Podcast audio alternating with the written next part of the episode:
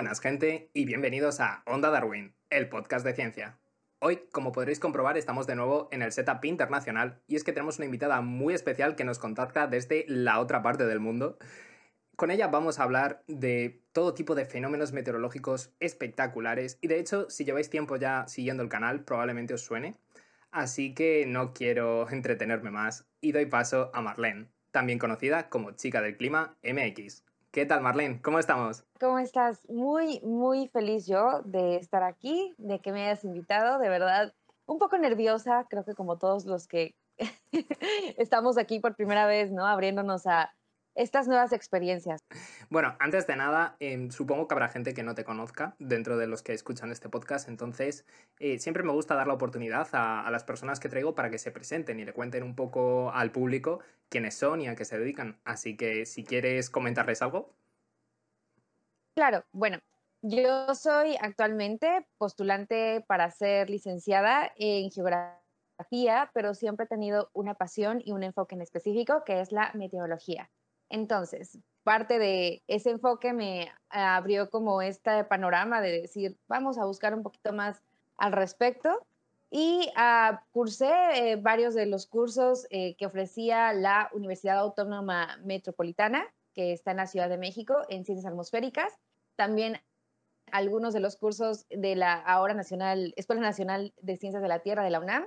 Como tal, yo soy parte de la comunidad de la Universidad Nacional Autónoma de México y pues ahorita estoy buscando ya como tal especializarme en lo que es Broadcast Meteorologist, pero esto ocurrirá en Estados Unidos, así que estamos como en ese proceso. Aparte de tener esta pasión de la meteorología, tengo una pasión por la comunicación. Eh, no sé, es algo que siento yo que actualmente es súper padre cómo se ha no sé, globalizado. Siento que dentro de todas las ramas de las, en las que el mundo se ha globalizado, la comunicación es algo que, no sé, que toma cada vez más relevancia, pero en este caso la comunicación científica, ¿no? En, específico, la divulgación científica es algo también que en general me apasiona, por lo que, bueno, he tratado de contribuir también de esta forma en, en medio, ¿no? Como tanto de las redes, pero también de eventos de diferentes organismos. y bueno, ya como tal, haciendo mis pininos ¿no? en la parte de la meteorología, pues he podido colaborar con algunas páginas que pronostican y que hacen diferentes reportes meteorológicos, sobre todo para el área de México. Este, eh, bueno, eh, en específico, uno se llama Meteomex, otro Meteorología Yucatán, eh, diferentes organismos especializados en los que, bueno, he podido seguir desarrollándome y aprender y sobre todo, pues también desarrollar proyectos personales. Totalmente, pero eso te iba a preguntar porque, o sea, la gente normalmente tiene aficiones como, pues, no sé, eh, coleccionar cosas o mm, algún deporte. A ti te dio por mirar las nubes. O sea, ¿de dónde sale esto? ¿Por qué, ¿Por qué te dio por allí? Qué buena pregunta. Bueno, realmente, si te soy honesta, o sea, obviamente tengo otras aficiones, ¿no? Pero la que destaca en mi vida personal y justamente, ¿no? Nació de eso de observar las nubes. Desde niña me gustó mucho la astronomía y también algo que ocurrió, eh, no sé, supongo que también por mis padres fue el hábito de la lectura. Desde muy pequeña aprendí a leer y aunque también, ¿no? Como cualquier niño, no sé, estuvimos expuestos desde muy temprana edad ya a televisión y a diferentes cosas, casi siempre me llamó más la atención como que buscar leer de cosas interesantes. Entonces empieza este como hábito de la lectura y después fue como este hábito de aprender un poco más, pero acerca de la Tierra, justo porque me llamaba mucho la atención primero ver las estrellas. Entonces nace como esta pasión por la astronomía. Este, y ya cuando eh, crezco, ¿no? Y tengo que empezar a em, checar, ¿no? ¿Cuál es mi camino de vida? O ¿A dónde vas a ir? Sí. ¿A dónde voy? Realmente yo quería enfocarme a la parte de comunicación, ¿no? Pero también hay muchas, no sé, no sé cómo sea en España, digo, en este caso yo crecí en México, en la Ciudad de México en específico. Hay muchas ideas respecto a las carreras universitarias, ¿no?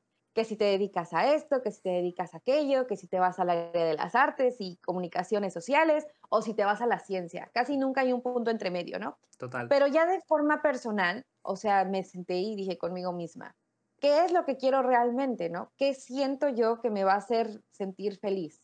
Entonces yo dije, ¿qué es lo que yo más disfruto? Y decía, lo que más me gusta es ver el cielo, tomarle fotografías al atardecer, em, tomarle fotografías a las nubes, eh, tratar de entender, ¿no? Y todavía como un poco como la, parte de que me gustaba la astronomía, eso sí fue algo que se mantuvo por muchos años, ¿no? Entonces dije, ah, ok, vamos a ver, voy por las ciencias, vamos a ver si me gustaría ser astrónoma, ¿no? Ya después como profundizando me di cuenta que había como un punto intermedio, ¿no? que no, que, podía entender el cielo, pero tal vez no el cielo tan lejano, que podía comenzar con el cielo cercano y con lo que realmente era más parte de mi vida. Pero también viene de esta parte de que no sé si sea la misma, ¿cómo decirlo?, motivación de muchas personas que estudian ciencias, pero en el caso personal, yo sí pensaba, ¿no? Quiero hacer algo que trascienda. Tal vez no puedo hacer algo que trascienda enormemente, ¿no? No sé si algún día voy a lograr hacer un gran descubrimiento, ser un Albert Einstein pero lo que sí me, eh, al menos de forma personal, me motivaba era, quiero hacer un cambio o quiero descubrir algo que pueda hacer un cambio que se mantenga, que prosiga, ¿no? Que no solo se queda como en periodos de un día o dos, ¿no? Que tal vez cuesta mucho trabajo llevar a un cambio, lleva incluso investigaciones de años, ¿no? Sin embargo, sí creas una pauta para las siguientes generaciones y yo decía, yo quiero ser parte de eso, ¿no? Quiero de alguna forma también, no sé, poder ayudar a muchas personas, ¿no? También creo que, no sé, después de la carrera fui influenciada, ¿no? Como por esos profesores que tienen una forma tan bonita de enseñar. Total. Y eso sí se lo voy a culpar a un profesor de, de la preparatoria que enseñaba geografía y que cuando de repente estaba como ya tomándome más en serio la vida, que dije, ¿qué es lo que más me gusta? Recordé mucho como sus clases, sus clases de las nubes, sus clases de qué había en el interior de la Tierra y todo, y cómo me apasionaba. Y dijiste, vaya que voy. sí, completamente. Yo me acuerdo que ni siquiera saqué 10, pero no, me acuerdo, creo que saqué 8, y fue el 8 que más me gustó porque trabajé tanto por ese 8 y lo disfruté tanto. Eso es lo importante. Que dije, para allá también voy. O sea, siento que fue una combinación de diferentes factores lo que me trajo hasta aquí. Te iba a preguntar también, porque mm, es interesante esto que comentas, ¿no? De que al final tú te querías dedicar a la meteorología para dejar huella, para descubrir nuevas cosas. Y estoy seguro de que para mucha gente la, la única relación que tienen, digamos, en su día a día con la meteorología es el momento en el que ven el tiempo en la televisión para saber si va a llover al día siguiente o no. Entonces, em, es muy curioso porque es una rama de la ciencia que tiene mucha investigación por detrás, que tiene pues aplicaciones muy prácticas, vamos, el, día a día. Pero realmente para, la gran mayoría de la población me da la sensación de que no entienden todo el trabajo que hay detrás de un meteorólogo.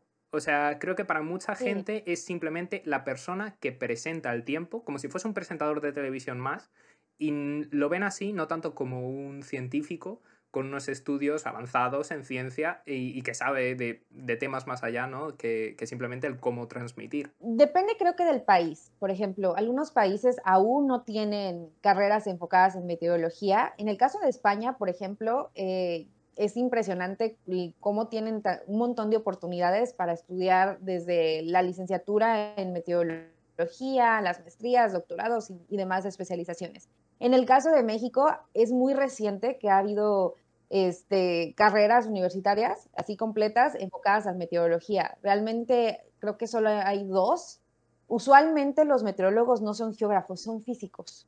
Físicos. es, eh, sí, de hecho, es, es bien interesante porque como tal, la meteorología es una rama de la física, más como entender como la profundidad de cómo funcionan los fenómenos físicos de la atmósfera. Entonces, lleva por detrás un montón de estudios de matemáticas, de física, también de química, para tratar de entender la composición de la atmósfera. También viene, eh, aunque usted no lo crea, muy de, mano con estudios de computación, de programación, de lenguajes como Python, eh, C++, R, o sea, son eh, diferentes cosas que uno no pensaría. Súper diferentes. Por ejemplo, sí, Sí, completamente. De hecho, las materias que yo tomé en la Universidad Autónoma Metropolitana venían como tal eh, enlazadas a la carrera de física. Las que he tomado hasta ahora en la UNAM, tengo algunas como tal, son de geografía física, pero se ve como más la parte teórica. O sea, es como que en, mi punto personal es como que sea hora de, no sé, de la teoría, pero también trato ya de entender a profundidad cómo se dan esos fenómenos. Y por eso se hace por medio de la física y sobre todo del uso, bueno, en el caso de, por ejemplo, el pronóstico del tiempo, se utilizan eh, como computadoras enormes. Vamos a eh, eso. O sea, ¿cómo se sabe qué tiempo va a hacer al día siguiente? Que es una cosa que siempre me he preguntado, porque tú te metes, buscas en Google y sabes qué tiempo va a hacer, pero, pero eso tiene que salir de algún sí, Claro. Es un diferentes factores, pero una muy importante, que no es determinante, son la información de los modelos numéricos.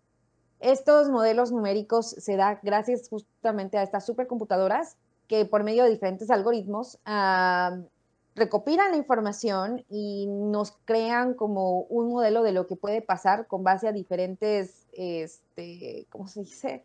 Diferentes cosas que están ocurriendo. Por ejemplo, la presión, el viento, este, las temperaturas, eh, no sé, diferentes eh, información que podemos tener tanto, por ejemplo, desde imágenes satelitales, pero también de radares, de estaciones meteorológicas, y todo eso requiere un análisis de datos muy a profundidad de un ser humano. Porque si dejáramos todo como a, ah, sí, la computadora tiene razón, pues entonces la computadora haría todo, ¿no? Y obviamente tiene un margen de precisión impresionante que obviamente con los años cada vez eh, se va mejorando, ¿no? Ah, o, se van creando incluso nuevos modelos. Sin embargo, obviamente para como que haya coherencia, ¿no? Y que se tomen como en cuenta más factores, ahí está la mano de los meteorólogos, ¿no? Que tiene que analizar esta información, procesarla y ya después decir, ok, esto tiene sentido y esto ya no tiene tanto sentido, ¿no? También, por ejemplo, depende mucho del tiempo, no me refiero al tiempo meteorológico, sino al tiempo literal en el que uno tiene que buscar la información. Por ejemplo, algo que siempre le digo a la gente a mi alrededor, aparte de la diferencia del tiempo y clima, es que cuando chequen un pronóstico del tiempo en su celular o le pregunten a Alexa, no le digan, oye, eh, en una semana, ¿qué tiempo va a ser? O sea, hay un margen de error impresionante ahí, ¿no? Incluso en, en, un modelo hecho por una supercomputadora que puede procesar millones de datos al momento, ¿no? O, o, millones de características que están ocurriendo al instante. De hecho, se tiene que hacer, por ejemplo, con un margen de máximo dos a tres días. Siempre que ustedes vean como pronósticos de más tiempo, ah, probablemente van a no acertar. O sea, porque, y no porque estén mal hechos, sino porque las condiciones cambian así, o sea, la atmósfera, ustedes todos creen que están las nubes así como que, uy, estamos aquí existiendo. Pero la realidad es que la atmósfera funciona algo así. Ya, que es puro caos. Y todas esas condiciones están en, ajá, están en completo caos, que justamente es por eso que hay tantos a veces cambios en lo que se pronostica y al final en lo que se ve. Que cuando lo ves, por ejemplo, en Google y ves las, las probabilidades de que llueva, al final ves probabilidades, pero no tienes certezas. Incluso viéndolo a poco tiempo. Sí, pero justo ahorita lo, con lo que acabas de decir también viene otra situación. Una cosa también, por ejemplo, el único tal vez medio por el que las personas tienen acercamiento a la meteorología es la televisión y el celular. Y la, o sea, que son ahorita ya, ya tenemos suerte con las aplicaciones. Antes solamente era la señorita que decía, el tiempo es este. Y ya. O sea, realmente es bien triste y es algo que deberían como ayudarnos desde chiquitos como a entenderlo, ¿no? O sea, desde cosas básicas.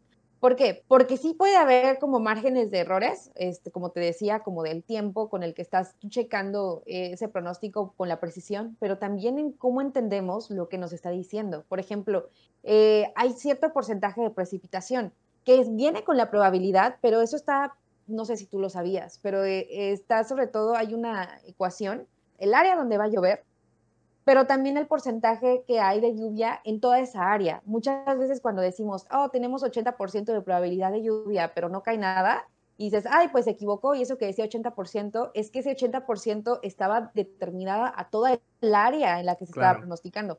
Tal vez tú estás dentro de la parte del, ¿qué te gusta? 40% que no llovió, pero en el otro 60% sí llovió, entonces sí se cumplió ese margen de probabilidad pero es algo que, por ejemplo, no nos enseñan nunca, o sea, literalmente jamás, ¿no?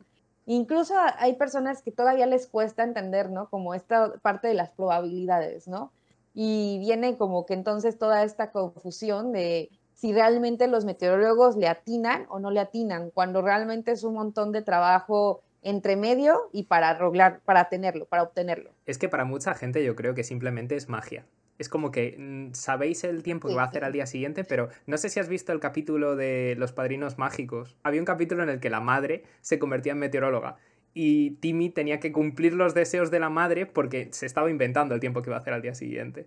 Oh, sí, sí, yo no me acordaba de ese capítulo. Claro. Sí, es verdad. Y es que me da la sensación que para mucha gente es eso, es simplemente magia. Es como, bueno, pues llega allí la presentadora, se imagina qué tiempo va a hacer al día siguiente y a ver si acierta. Y es como, realmente hay unos modelos climáticos súper complicados por detrás para hacer que eso funcione. A ver, también es cierto que no creo, creo que no es un tema al que se le dé mucha bueno, mucho bombo, mucha información. Por ejemplo, aquí en España diría que es una excepción, porque en la televisión nacional es ridículo el tiempo que se pasan con el tiempo.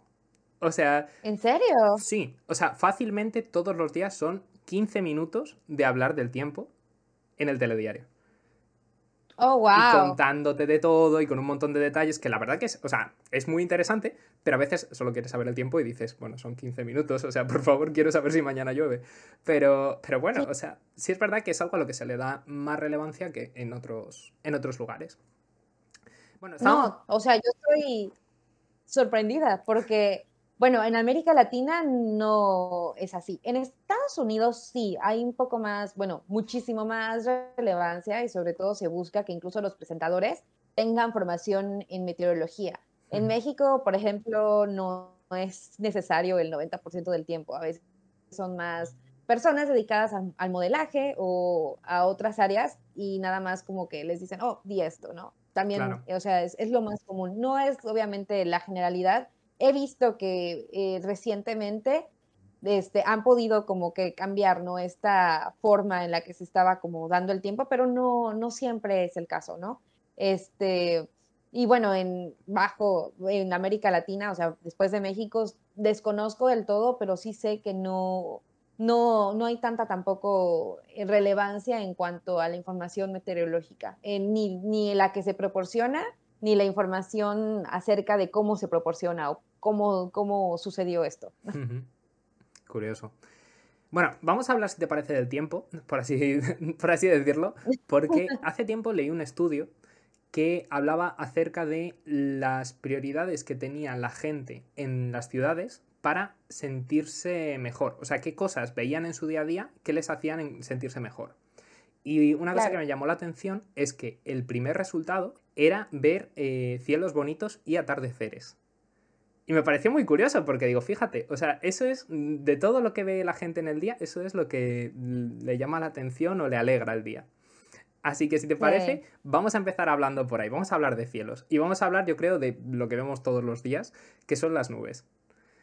Eh, hay muchos tipos de nubes, eh, porque yo soy fiel seguidor de tu blog y tu Instagram y sé que hay muchos tipos de nubes, pero habrá gente que no lo sepa. Así que, ¿nos puedes contar qué tipos hay? Ok, espero no me falle la memoria. Bueno, como tal, hay un organismo que es el Organismo Meteorológico Internacional, que es el que nos ayudó a hacer como una clasificación de los tipos de nubes. Hay 10 tipos de nubes diferentes y de esas 10 tipos de nubes que son como base, eh, se hacen como combinación lo que nos da 250 especies o más de nubes. Entonces tenemos los cirros, tenemos los estratos, tenemos los cúmulos y tenemos como combinaciones de esos, ¿no? Como los altoestratos, cirroestratos, cirrocúmulos. Este, tenemos también eh, las nubes de desarrollo vertical, que son cúmulos, pero más grandes, como los cumulonimbus. Pero bueno, hay muchísimas clases de, como tal, de especies o subespecies que después se dan de estas partes. Por ejemplo, ¿Y de los se eh, ah, sobre todo, bueno, en cuanto a las especies, de las formas. En cuanto a los tipos, se diferencian de la altura en la que se desarrollan. Por ejemplo, tenemos nubes, nubes bajas, nubes medias y nubes altas. Entonces, eh, dependiendo también de eso se da justamente porque muchas veces las gotitas de agua se van a concentrar muchísimo más eh, pues cuando estén más cerca de la troposfera. Eh, bueno, de la superficie de la troposfera. Están todas las nubes dentro de la troposfera, pero entre más haya cercanía a la superficie, van a empezar a cambiar las nubes. Por ejemplo, las que están más llenitas de agua están a 5 kilómetros de donde empieza la superficie de la primera parte de la troposfera. Y de ahí de los más o menos 5 kilómetros hasta los 12 kilómetros donde termina la troposfera, tenemos el desarrollo de los otros tipos de nubes. Que por ejemplo en el caso de las más altas, obviamente como ahí hay menos este, gotitas de nubes, bueno, gotitas de agua que forman nubes, justamente a veces tenemos como más separación entre estas gotitas que nos ayudan como a tener esa difracción que, que nos dan, eh, esos fenómenos ópticos bonitos como las nubes eh, iridiscentes, por ejemplo. Habrá mucha gente que no sepa qué es esto de las nubes iridiscentes, así que mm, para todo ese público, eh, ¿qué son exactamente? Ok, las nubes iridiscentes eh, se da sobre todo en las nubes altocúmulos, a veces también se da en las lenticulares, que son una especie de nube súper, súper, súper bonita y que si ven una, por favor pidan un deseo, porque usualmente es como que el resultado de diferentes corrientes verticales que están eh, ahí jugando y que nos hace esta forma tan bonita. Pero bueno, en las partes de los bordes, ¿qué sucede? Que como están un poquito más separadas estas partículas de que conforman la nube, nos ayuda como por medio de la dispersión de la luz o la dispersión del Rayleigh, como que hace que se descomponga eh, el en, la luz en el espectro y como si fuera nos ayuda como a Exacto, como si fuera un arco iris por encima de la nube, pero justamente es por eso, porque está como por encima. También depende, eh, por ejemplo, de la posición del sol, ¿no? Usualmente se ve sobre todo en amaneceres y atardeceres, justamente porque nos ayuda a tener como el ángulo perfecto de luz para que esta dispersión ocurra. Entonces se ve un arco iris encima de las nubes. Qué bonito. Si tuvieses que hacer un top de nubes eh, espectaculares, ¿cuál sería? Ok, la primera sería una nube que de hecho no es una nube, es una forma de que se da en cualquier tipo de nube, que es las mamatus. Es que son unas bolitas, sí, son unas bolitas así súper bonitas que se hacen sobre todo en las nubes que son tipo trunque o cumulonimbus, que justamente algo especial de ellas es que nos dicen cómo está el tiempo en ese momento. Y siempre va a ser un tiempo en el que va a estar mm, medio severa la situación. Estas bolitas o estas formaciones se le llaman mamatus porque tienen forma de mamas. Claro. Literalmente. Pero son bolitas que están por debajo de las nubes, formaditas como burbujitas. Son súper bonitas. No es un tipo de nube, de hecho, pero está en, debajo de las nubes y yo creo que es mi favorita. De ahí me gustan las lenticulares que son esas nubes que te menciono, que usualmente son eh, producidas por diferentes corrientes de aire que están de forma vertical ahí ocurriendo, que también es un poco eh, común ver esas fotos del monte, sobre todo en el oriente, que tienen estas nubes por encima de ellos. Ah, ah sí. También me gustan mucho, ajá, son súper bonitas. Sí, sí, sí. Eh, las asperitas, estas nubes asperitas tienen muy poco tiempo que las, eh, de hecho, añadieron a nuestro... A la clasificación. clasificación. Sí, exactamente. Que, que es como, sobre todo se nota como un mar de nubes, literalmente, como si fuera un océano de nubes. Es súper bonita las Como si fuera oleaje. Ajá, exacto. no, hay unas que, se, que son de oleaje, que literalmente, no sé si de niño alguna vez te dijeron dibuja el mar y que dibujaste las olitas así. Claro. Esas son las eh, Kevin Helmholtz.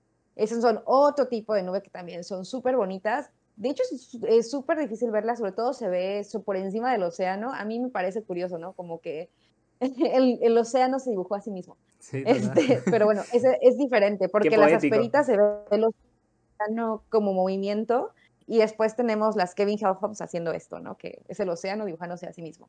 Y de ahí las nubes Arcus, que dan miedito. O sea, este. Pero porque la apariencia o.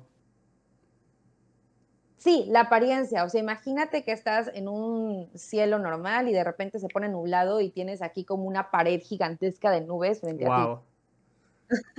Estas nubes son bastante peculiares también. Y yo creo que terminaría con, o sea, es un gusto peligroso que yo tengo. Ojo, un guilty nunca, Nunca, nunca, Exacto. Nunca quiero estar cerca de una, pero al mismo tiempo sí quiero y me muero por estar cerca de una, que es una supercelda de tormenta. Esas son las de los tornados. Las... Exactamente, son las mamás de los tornados. O bueno, no son las mamás, pero sí son las que es una, no, en un porcentaje del 10% aproximadamente sí se forman tornados. El tema de los tornados, que por ejemplo en Estados Unidos es una cosa como muy habitual, o sea, de hecho hay temporada de tornados, pero exactamente por qué se forma un tornado.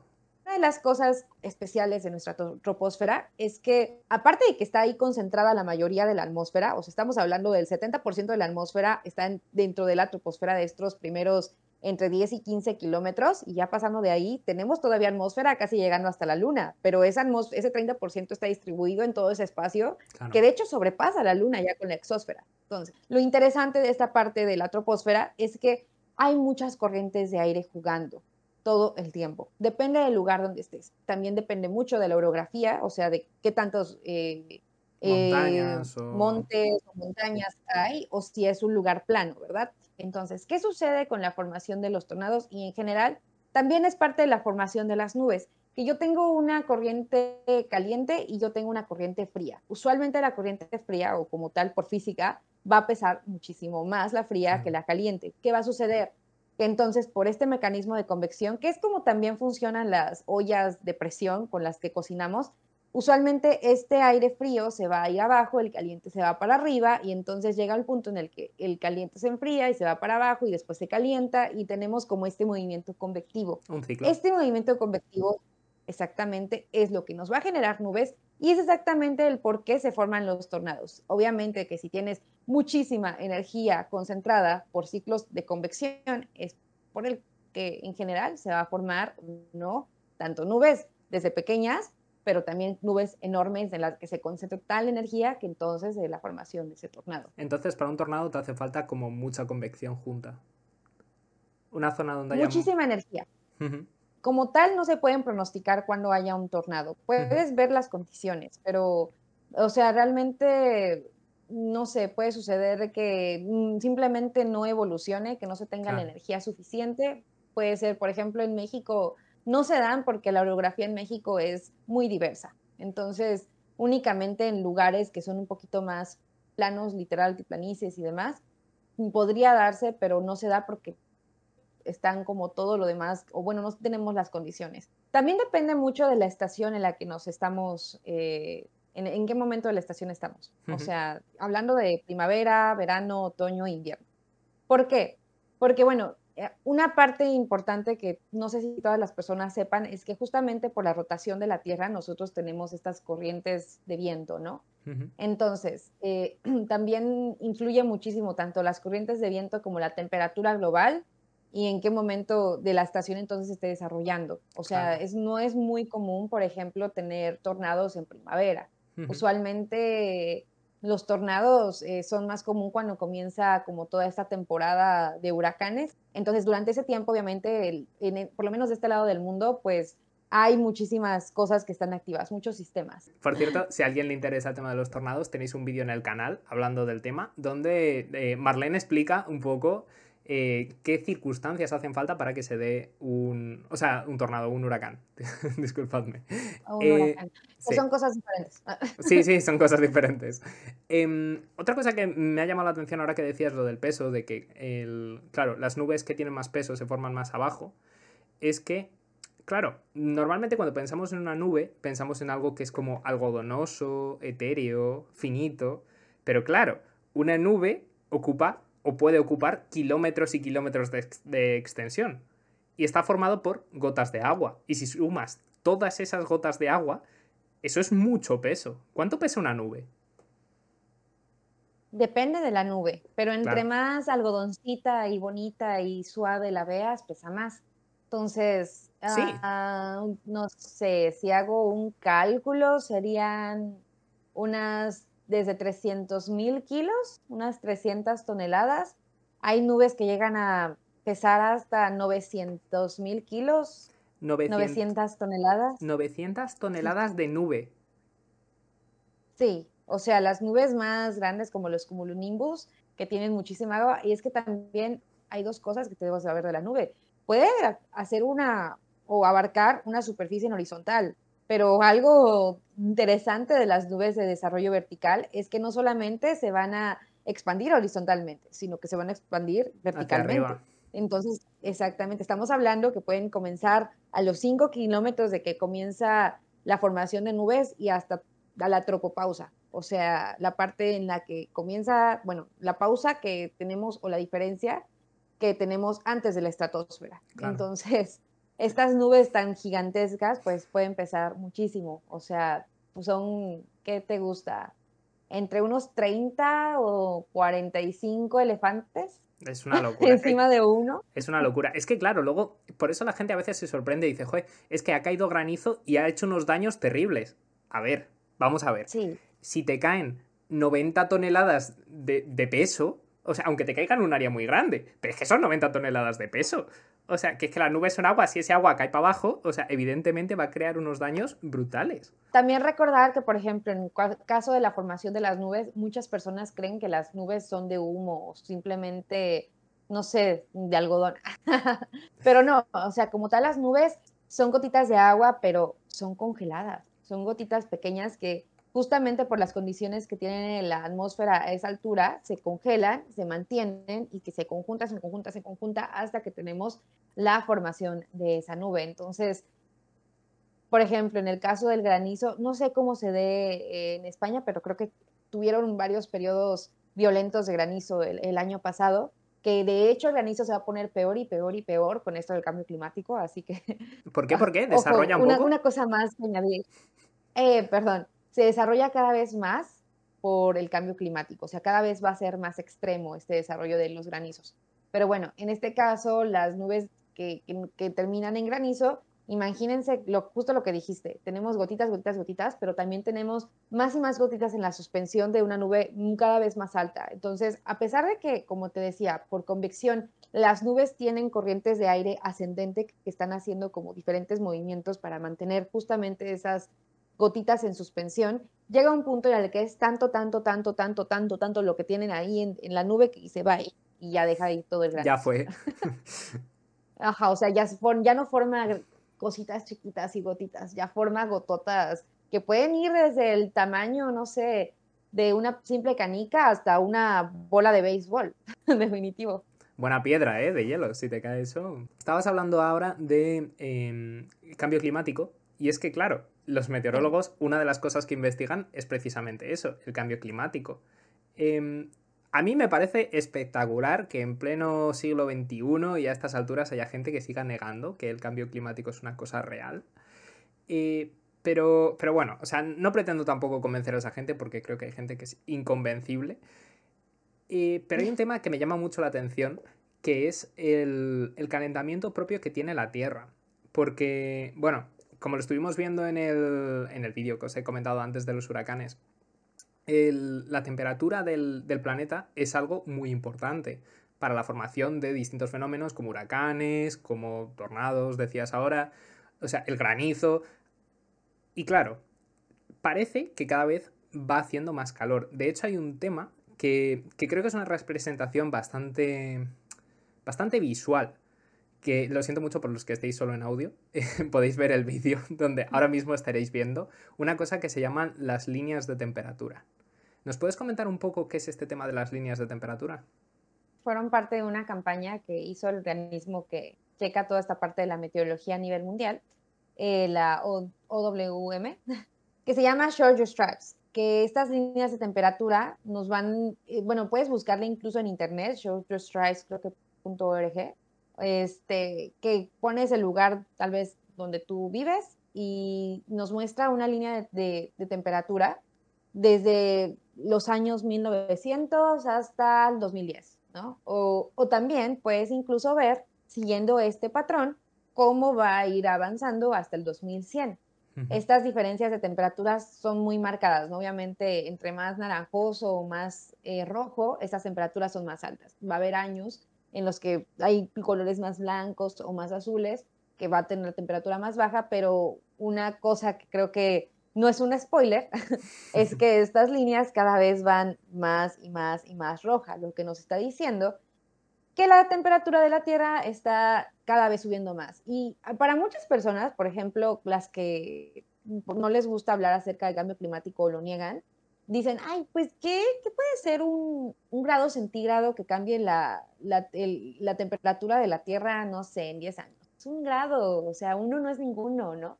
Pero la realidad es que hace cambios realmente graves, o sea, no solamente los que pensamos y los que usualmente se habla, ¿no? Que el descongelamiento de los polos, que obviamente es algo bastante fuerte y difícil porque un solamente grado, un grado que cambie la temperatura de la Tierra, pues podría incluso este, desencadenar en que perdamos algunas de las costas a nivel mundial, ¿no? Aumento de las Este, mareas, además. Y claro, o sea, según Exacto. uno de los temas que también ahí es importante es que gran parte de la población mundial vive en costa. O sea, que no es una zona deshabitada, es que Nueva York desaparece. Estamos hablando de, de esa escala de, de desastre.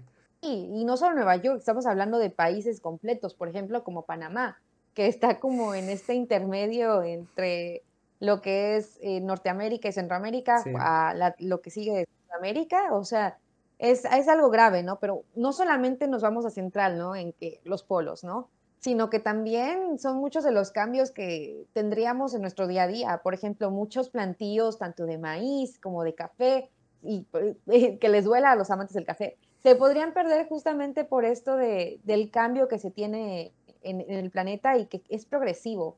O sea, algo que también las personas creo que no entienden es que ya no se puede parar. O sea, el cambio climático es algo con lo que no solamente ya vivimos, convivimos y nuestras siguientes generaciones van a tener que adaptarse a él. Ahora lo que podemos hacer es con pequeñas acciones contrarrestar la forma en la que esto se, se está este, haciendo de forma progresiva. Porque, ojo, el cambio climático de cierta forma es normal, en sentido de que a lo largo de la historia la Tierra ha tenido diferentes cambios climáticos Exactamente. y que son parte de ciclos, ciclos que han eh, cumplido una función. Lo que ¿qué pasa con el cambio climático es que lo que pudo haber ocurrido como un cambio normal en 200 años lo estamos haciendo en 5 o lo estamos Exacto. haciendo en 2. Y esto también, el problema es eh, cómo se utilizan los recursos. Al final yo creo que lo importante también es que la gente entienda que la Tierra es un sistema muy complejo, muy grande, y que llevamos un incremento de la temperatura acelerado por causa humana muy bestia. O sea, si tú ves la temperatura cómo iba subiendo hasta ahora mismo y de repente cómo se dispara desde la revolución industrial, es una barbaridad. O sea, y, y en concreto desde Sí. la revolución verde más o menos, eh, se puede ver cómo, se, se dispara. Lo, lo- bueno, estaréis viendo probablemente ahora una gráfica, si puedo encontrarla, porque, porque es una locura. Y claro, frenar eso, frenar ese incremento acelerado, aunque ya se cese con... Aunque ahora mismo dejásemos de emitir gases de efecto invernadero, la temperatura va a seguir subiendo, porque el propio sistema tiene que adaptarse a esa subida y a esos gases. Pero el hecho de subir medio grado o de subir 3 grados es una diferencia abismal. O sea, literalmente es la diferencia Sí. entre seguir aquí o irnos a la mierda. Por eso, o sea, aunque la gente lo vea, claro, o sea, aunque la gente lo vea como poca cosa, como algo mm, normal, es que la diferencia es brutal. Estamos hablando de que simplemente subir medio grado está haciendo locuras con eh, el clima. Imagínate, ¿qué pasaría si subimos 3 grados? O sea, ¿qué, qué, qué te puedes esperar de la Tierra? No, o sea, si sufrimos 3 grados, aparte de la pérdida de biodiversidad, o sea, flora y fauna de, o sea, Adiós. no sé, tal- a- adiós, o sea, de verdad, adiós a la flora y fauna. Nosotros no tenemos, como seres humanos, la adaptabilidad tan rápida, sobre todo para recibir tanto, tanto calor, para empezar. Este, también hay que tener en cuenta algo, ¿no? Eh, si se sube la temperatura, va a cambiar completamente cómo se distribuye tal vez eh, la química de la atmósfera. O sea, va a haber cambios también, no solamente a nivel troposfera, sino también en la estratosfera, en la capa de ozono, que también es, por ejemplo, algo que hay mucha confusión. O sea, serían demasiados los cambios. Yo creo que algo que me gustaría que las personas eh, pudieran entender es que tal vez el cambio climático no existe, pero el calentamiento global sí. El cambio climático es algo de cierta forma normal, o sea, Un proceso para natural. no entrar como a. Exacto, para los que nos dicen, no, es que eso no está ocurriendo, ok, no digamos cambio. O sea, si les molesta decir cambio climático porque no es real, ok, vamos a ponerlo como algo de cierta forma normal. Pero el calentamiento a nivel global es algo que sí está ocurriendo, ¿no? Y que eh, viene con todo, no sé, viene aunado ya muchas cosas, ¿no? A, como decíamos, eh, el hecho de que muchas de las eh, formas o actividades humanas actualmente está contribuyendo a que tengamos más gases. Por ejemplo, también otra cosa que la gente se confunde, es que los gases de efecto invernadero son malos, es que los, los gases de ozono son buenos o malos. Hay quien te dice, oigan, ¿y por qué no liberamos ozono para que la atmósfera eh, pueda volver a tapar su agujero? La, de la clásica idea, ¿eh? Es que, o sea, siempre hay algún iluminado que se le ocurre lo de vamos a bombardear cosas en la atmósfera. Eso nunca sale bien. O sea, señores, por favor, esa idea no funciona. O sea, ¿podemos desmentirlo ya? Sí, o sea, tiene que ser, no sé, cosas que, o debería ser algo que obviamente esté checado por expertos, que esté hecho por expertos. Por ejemplo, en el caso de que se bombardean las nubes para tener lluvia en algunos lugares. Es posible, o sea, eh, ya se hace actualmente la siembra de, de, nubes con nitrato de plata, pero algo que no está como investigado o que no es realista o sea, o que no tiene bases como en expertos, es una tontería. Entonces, por ejemplo, ahorita el agujero de la capa de ozono se está regenerando, ¿no? Muchas personas tienen estos términos un poco confundidos, en que si el ozono es bueno o es malo. Y luego está la parte en la que recién nos enteramos que realmente es, ya no se está haciendo más en el agujero, sino solamente, no solamente eso, se está regenerando, que para el 2050 vamos a tener una capa de ozono completamente regenerada en esa parte donde estaba el agujero. Y la gente quiere, incluso yo, no, vamos a festejar, pero la realidad es que no podemos festejar de esta forma porque muchas veces el festejar y pensar que hicimos un avance contribuye a ponerle alto a las cosas que ya estamos haciendo para mejorar. Exactamente. no, no se puede poner un alto a tratar de mejorar las cosas. Uno tiene que hacerlo ya no solo por uno, sino por las siguientes generaciones. La realidad es que muchas veces las personas que somos que generación Z pensamos, no nos va a tocar, pero la realidad es que a nosotros nos va a tocar peor. Nos va a tocar todo. a todas las generaciones. Total, nos va a tocar todo. Literal, nos va a tocar todo. O sea, y siento que es bonito también pensar que nuestra generación está siendo más consciente pero cuando hablamos de conciencia, no solamente se trata de saber la información, sino de hacer algo al respecto. Totalmente. Entonces, creo definitivamente que ahora que todos tenemos tanto acceso a la información y a diferentes medios de información en las que ya podemos tener, ya no solo tenemos el Internet, ya tenemos fácilmente TikTok, nos metemos ahí y ya vemos personas como ¿Qué onda Darwin? o Chica de Clima MX y muchos otros biólogos, geólogos y tantas personas que están haciendo contenido por la que ya nos podemos educar. Pero ¿qué vamos a hacer con esta información? ¿Simplemente nos vamos a quedar con ella y ya? ¿O realmente vamos a tratar de hacer un cambio, no? Entonces, ahí viene como, como toda esta onda, ¿no? Como festejamos o no que tenemos como pequeños logros. Exacto. Festejamos poquito, pero sin bajar la guardia. Exacto. Y además, algo que me parece muy importante es que eh, creo que el proceso lógico es lo que comentabas. Te informas, aprendes, actúas. Porque también me parece que hay mucha gente que conoce el problema de oídas y quiere actuar sin entender exactamente qué pasa. Me refiero, no sé si viste las noticias, esta gente que le daba por protestar contra el cambio climático lanzando tomate contra eh, obras de arte, contra cuadros en museos. Eso no sirve de absolutamente nada y no has entendido absolutamente nada del problema. O sea, empieza por entender el problema, empieza por entender qué cosas suponen realmente un perjuicio para el planeta y qué cosas puedes hacer tú mm, de moto propio para mejorarlo. Y después de eso actúas.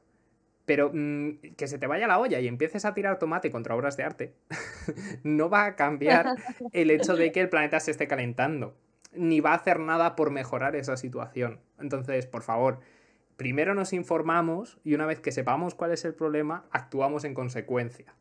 Que es algo que me parece que muchas veces la gente se le olvida y, se deja de lado. Vamos con otro fenómeno que me parece muy interesante y que eh, probablemente mucha gente no conozca que son los rayos crepusculares. ¿Qué es esto de un rayo ah. crepuscular? Bueno, estos rayos crepusculares son parte sobre todo de los fenómenos ópticos que se dan en la atmósfera, ¿no? O sea, justo como lo que les comentábamos hace un ratito, tenemos las gotitas de agua que son nuestro elemento perfecto para que podamos hacer esta dispersión de la luz. Los rayos crepusculares y su contraparte, los eh, ah, y anticrepusculares, este, justamente eh, son una, una forma de, de, un fenómeno óptico que tenemos en la atmósfera, que se da sobre todo en los amaneceres y en los atardeceres. Porque en este caso el Sol actúa como un punto de fuga, en el que ya sea por situaciones geográficas, pero también justamente por nubes, esta, esta luz como que se puede difractar y se puede como refractar hacia arriba o en el caso de los anticrepusculares hacia abajo. Muchas veces las personas creen que esto es como por señal divina y creo que es bonito que las personas tratemos de entender conforme a nuestras creencias o nuestra propia información, ¿no? A lo que realmente conocemos, darle una asociación positiva. Está bien, está bien. Pero siempre teniendo en cuenta que hay una, eh, siempre va, va a haber una forma científica de poderlo interpretar. Totalmente. Estábamos hablando ya, por meternos en efectos ópticos fantásticos que tiene la naturaleza. Vamos, yo creo, con el más famoso de todos, o en mi opinión, el más famoso, y uno que tengo muchas ganas de ver, pero que aún no he tenido oportunidad, que son las auroras boreales. Em, sí. Claro, yo creo que todo el mundo sabe que es una aurora boreal, o al menos tiene la imagen de lo que es una aurora boreal, pero me parece que mucha gente no es consciente de qué está pasando en la atmósfera cuando hablamos de auroras. Entonces, empezamos por ahí. O sea, ¿qué es una aurora boreal realmente? ¿Qué es lo que estamos viendo? Ok, una aurora boreal, aunque usted no lo crea, es el resultado de viento solar pegando con la atmósfera de la Tierra, justamente. Entonces, tenemos partículas, como les decía, en la atmósfera de diferentes cosas, de nitrógeno, oxígeno, este, silicio, de muchas, muchas, muchas cosas. Todo lo que tú ves en tu tabla periódica tenemos en la atmósfera, pero como pequeñas partículas. Lo que pasa con eh, el Sol es que no simplemente está su masa simplemente así existiendo, ¿no? Tiene tormentas, tiene eh, momentos en los que desata un montón de energía y esa energía está como partículas que van por todo el sistema solar. Nosotros, nuestro planeta, no sé si todos lo sepan, pero tenemos dentro de nuestro planeta algo que, tiene, que hace que funcione como un magneto, digámoslo así, en el que literalmente tenemos un polo, tenemos polos magnéticos en ese magneto. Bueno, esta atmósfera se puede mantener justamente gracias a ese, bueno, a, ese núcleo que tiene la Tierra y que provoca ese magnetismo, ¿no? Sin ese núcleo la atmósfera simplemente seguiría junto con las partículas que llegaran llenas de energía del Sol. Es algo así lo que pasó en Marte. O sea, Marte en algún momento tuvo una atmósfera y la atmósfera de Marte eh, la soplaron, literalmente. O sea, se fue soplada, eh, desapareció el, el imán digamos que tenía Marte, el, polo magnético, y se quedó sin atmósfera. Y bueno, o sea, sin atmósfera. Tiene atmósfera, pero mucho menor de lo que es la que tenemos en la Tierra. Eh, de hecho, todos los planetas tienen atmósferas, pero tienen diferentes composición, tienen diferentes densidades. Este, y que justamente entre más cerca estás del Sol, vas a tener más probabilidades, sobre todo de tener agua líquida, pero en realidad el agua está en todo nuestro sistema solar, pero en diferentes estados, ¿no? Entonces, gracias a que nosotros, nuestro, nuestro interior de la Tierra promueve el suficiente magnetismo para que esa atmósfera se quede donde está y que se mantenga, entonces esta atmósfera actúa como una barrera protectora. Y esta barrera protectora, cuando entra en interferencia con esas partículas cargadas de energía del viento solar, como si tú le inyectaras energía a un fotón o, sea, como un electrón. una excitación, digamos, de los, de los componentes que tenemos en la atmósfera. Exactamente, es una excitación. Solamente que creo que no muchas personas van a entender el término, como, como, que se excitó, se emocionó. Le dio energía. Pero en realidad se llenó, le dio energía, exactamente. Exacto, son transferencias de energía, desde el sol, digamos, a los elementos que tenemos en la, la atmósfera. Y hay un tema que me pareció súper interesante que vi en uno de tus vídeos, que es que las auroras boreales suenan. Sí, justamente por esos choques de pequeña, pequeños choques de energía que hay, se pueden escuchar. Yo también me quedé muy impactada, este, sobre todo porque esto fue un estudio que se hizo en una universidad, creo que en Reino Unido, no, no creo que sí, sí. Este, bueno, yo quedé muy impactada cuando leí ese estudio y de hecho le pregunté a un par de amigos que habían podido ver las auroras boreales qué tan cierto era eso, ¿no? O qué tan fácil era tal vez estar en el momento viéndolas y escucharlo. Y resulta que sí, o sea, que, incluso las personas aledañas de pueblos que, están ahí, eh, que, que, hacen y desarrollan su vida cerca de los lugares donde se efectúan las auroras boreales, dicen que es común a lo lejos escucharlo, ¿no? Sí, o sea, que no hace falta... Bien impresionado. Desde la superficie, digamos, se puede oír el, ruido. Me parece una cosa, o sea, loquísima. Es que la naturaleza tiene unas cosas a veces que yo alucino. Como en específico se escucha como, como cuando le pones al radio y se escucha una interferencia. Como una corriente eléctrica o algo así. Exactamente, justo por ese, lo que estábamos hablando, por esos, este, excitación de, de los diferentes electrones se escucha así, clic, clic, y entonces todo combinado es... después es... Y ya. Espectacular. Antes me habías hablado de una cosa que son las nubes iridiscentes. Ahora probablemente estaréis viendo alguna foto de lo que estoy hablando. Mucha gente verá esto y dirá, esto es una aurora, ¿no? O, o no es exactamente lo mismo. O sea, ¿Es una aurora? ¿No es una aurora? ¿Qué, diferencia hay entre una y otra? Hay una diferencia remarcable en esto. Una cosa son nubes iridiscentes y otra cosa son nubes estratosféricas polares, que se parecen mucho, pero se necesitan diferentes cosas para que exista una u otra. En el caso de las nubes iridiscentes, era lo que les mencionábamos hace un ratito, son nubes que gracias a diferentes factores que intervinieron, pero en este caso pequeñas gotas que estaban más lejanas unas de otras, pudieron dispersar la luz en un magnífico arco iris. En el caso de las nubes estratosféricas polares, son nubes que se dan justamente hacia la altura de los polos, norte o sur, porque también eso es importante. En el caso de las auroras, uno cree que solamente se da en el norte, ya sea Alaska, Noruega, Islandia, Finlandia, pero la realidad es que también se da en el otro, en el otro polo, porque todo magneto tiene dos polos. Entonces funcionan de la misma forma. Así que en el caso de las auroras boreales vamos a tener también su contraparte, las auroras australes. Y en el caso de las nubes estratosféricas polares, las vamos a tener en los dos lugares. Podemos tenerlas en Chile y también podemos tenerlas en Islandia. Y en este caso de las nubes eh, estratosféricas polares, ah, son casi igual que únicas que una aurora boreal. O sea, de hecho creo que es más difícil verlas. Y es gracias a que, bueno, varios de los componentes que les mencionábamos que tiene la atmósfera, algunos eh, se encuentran como en, mucho más, o sea, tenemos mucho más de forma natural y algunos no. Algunos se combinan incluso y algunos, por ejemplo, pueden existir de forma benigna, pero cuando se combinan, se hacen como malignos para la atmósfera, en sentido de que en el caso del cloro, hay formas que son reactivas y otras no.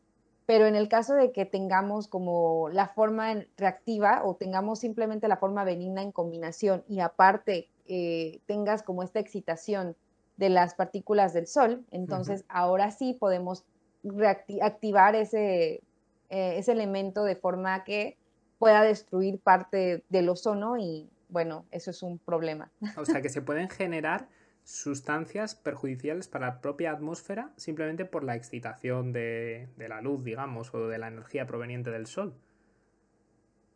Sí, pero también en la combinación de, de, que justamente podríamos tener, o una, sobre todo una transformación.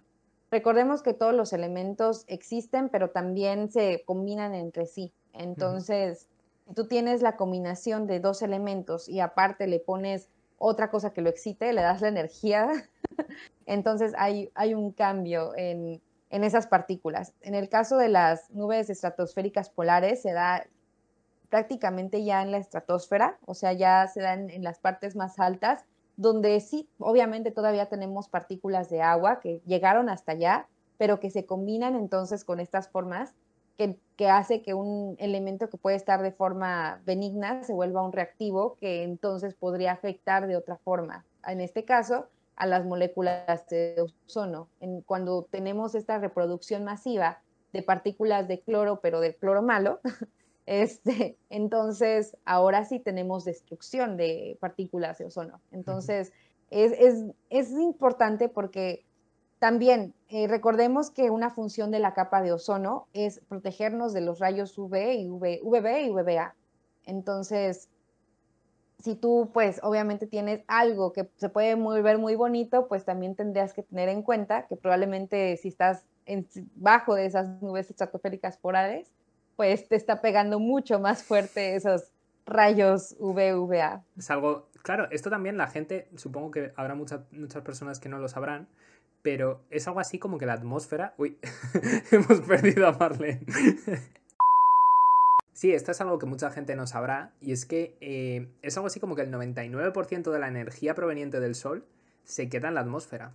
Es decir, eh, realmente la única radiación ultravioleta que nos llega a la Tierra es eso, el 1% o menos del 1%. Y si habéis estado en la playa, o sea, o, si sois eh, como yo, blanco muerto, sabréis que es que te pones al sol y te achicharras y esto muchas veces te genera muchos problemas como cáncer de piel, eh, cosas realmente mm, preocupantes y que tienen un impacto real en la salud de las personas.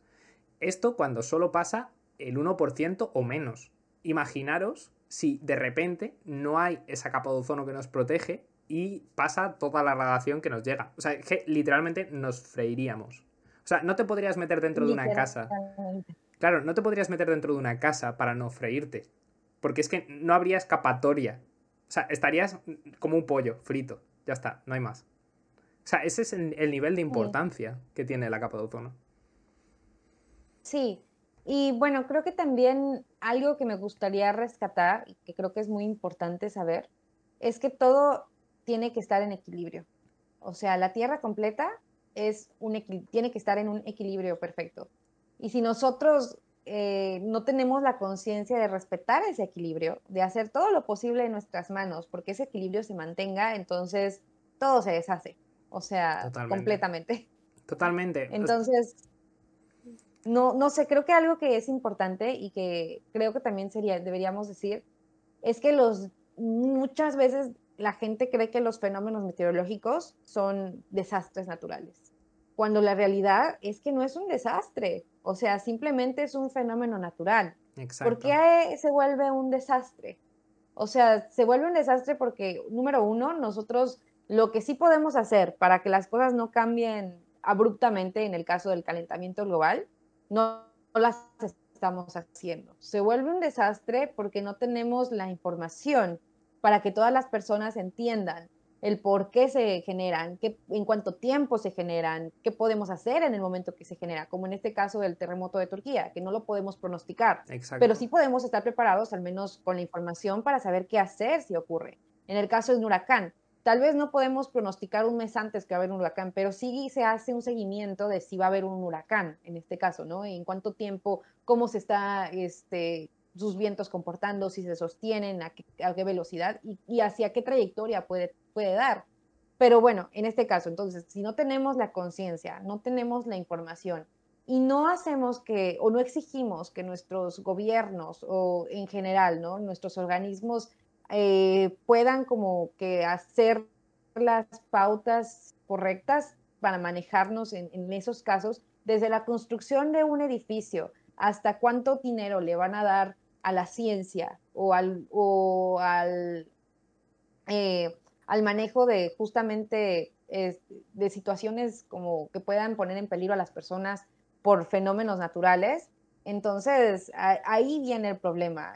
Un desastre no es natural, un fenómeno sí, pero la forma en la que nosotros le hacemos eh, frente a ese fenómeno es lo que lo hace un desastre o no.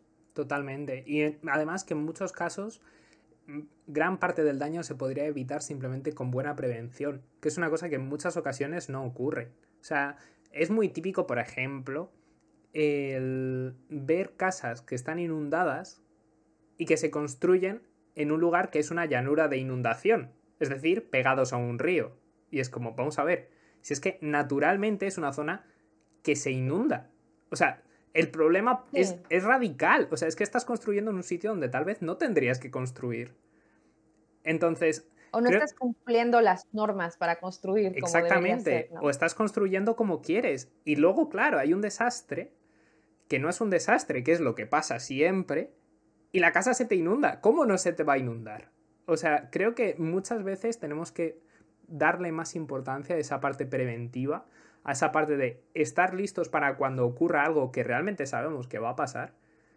Y, creo que es algo que en muchas ocasiones no se le presta la atención que, se debería. Bueno.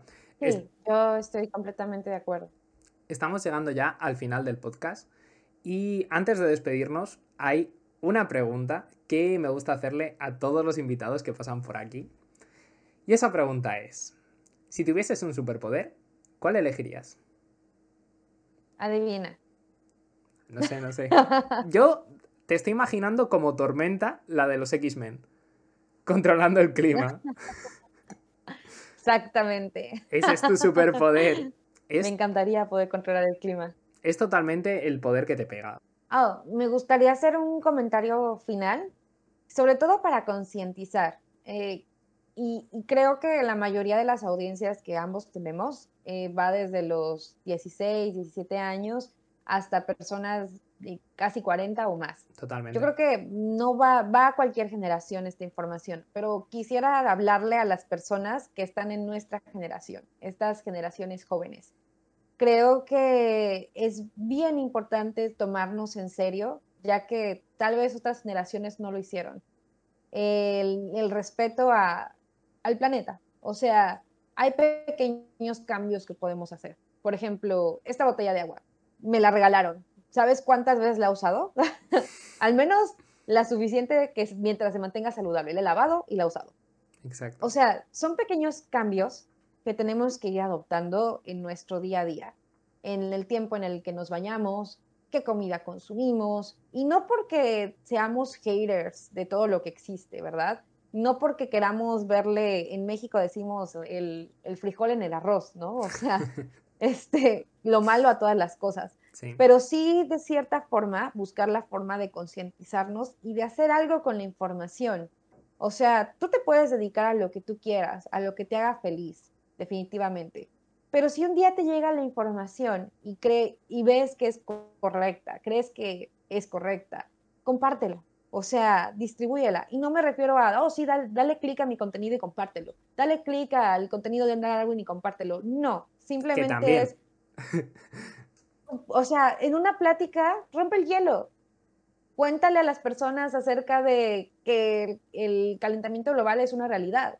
Cuéntale a las personas acerca de las pequeñas cosas que aprendiste. Lo que nosotros vamos haciendo todos los días genera un cambio a la larga. Y creo que al ser una generación tan informada, ojalá que todos podamos aprender a filtrar y a utilizar la información tanto que nosotros estamos absorbiendo como la que estamos compartiendo hacia los demás. Exactamente. Definitivamente. Un poco el enfoque Yo de... Tengo mucha fe. Sí, un poco el enfoque de pensar globalmente y actuar en lo local, en lo que puedes hacer tú con tus propias manos para mejorar la situación. Sí, yo tengo mucha fe porque ahorita somos jóvenes y todavía a veces incluso como pequeños divulgadores, este, estudiantes, todavía no se nos toma en serio, pero algo que se les olvida a las personas es que nosotros vamos a también en algún punto crecer y de nosotros va a depender que las cosas de verdad cambien. Que si algo no nos gusta, que si algo criticamos de otras generaciones, de cómo se llevó la información, de qué oportunidades dio, qué estigmas nos tocaron vivir, rompámoslos nosotros. O sea, entendamos que de nosotros depende y que así como nos ven ahorita chiquitos, jóvenes, haciendo un podcast, en algún punto no sabemos hasta dónde vamos a llegar, no solo nosotros, sino todos. Y de nosotros depende que las cosas cambien. Pues nada, después de este bonito mensaje, eh, nos vamos ya. Así que si quieres despedir, yo siempre dejo al invitado que despida. Marlene, la cámara es tuya. Pues muchísimas gracias por acompañarnos. De verdad fue un verdadero privilegio y un honor platicar contigo acerca de lo que es mi pasión, de poder encontrar este espacio tan bonito, refrescante y pues sigan sintonizando Onda Darwin, porque aquí se aprenden de muchísimas cosas, ciencia de verdad. Chao.